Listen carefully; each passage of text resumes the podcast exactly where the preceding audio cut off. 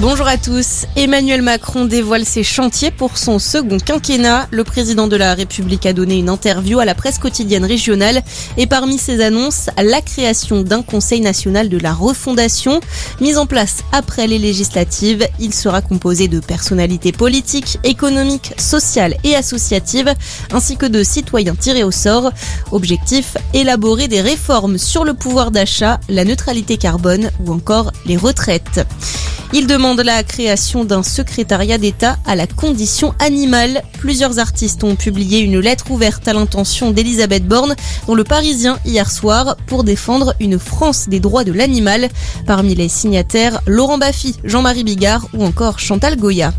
Du nouveau dans l'affaire Yannick Agnel, une autre victime mineure aurait été identifiée. En décembre dernier, le nageur avait été mis en examen pour viol et agression sexuelle sur mineur de 15 ans.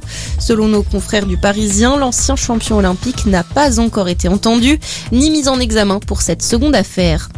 L'ancien président du Louvre mis en retrait d'une partie de ses fonctions, l'actuel ambassadeur pour la coopération internationale dans le domaine du patrimoine est mis en examen dans une enquête sur un trafic d'antiquités. Le ministère de la Culture a donc décidé de l'écarter de son rôle relatif à la lutte contre le trafic illicite des biens culturels en attendant des avancées de la justice. Le tennis, la finale dame aujourd'hui à Roland Garros, affiche inédite entre la polonaise Iga Swiatek et l'américaine Coco Gauff. Rendez-vous à 15h sur le cours central. Chez les hommes, Rafael Nadal tentera demain de remporter un 14e titre. L'Espagnol qui s'est qualifié hier après l'abandon sur blessure d'Alexander Zverev. Il affrontera Casper Rude. Et puis prudence cet après-midi, 60 départements placés en vigilance orange.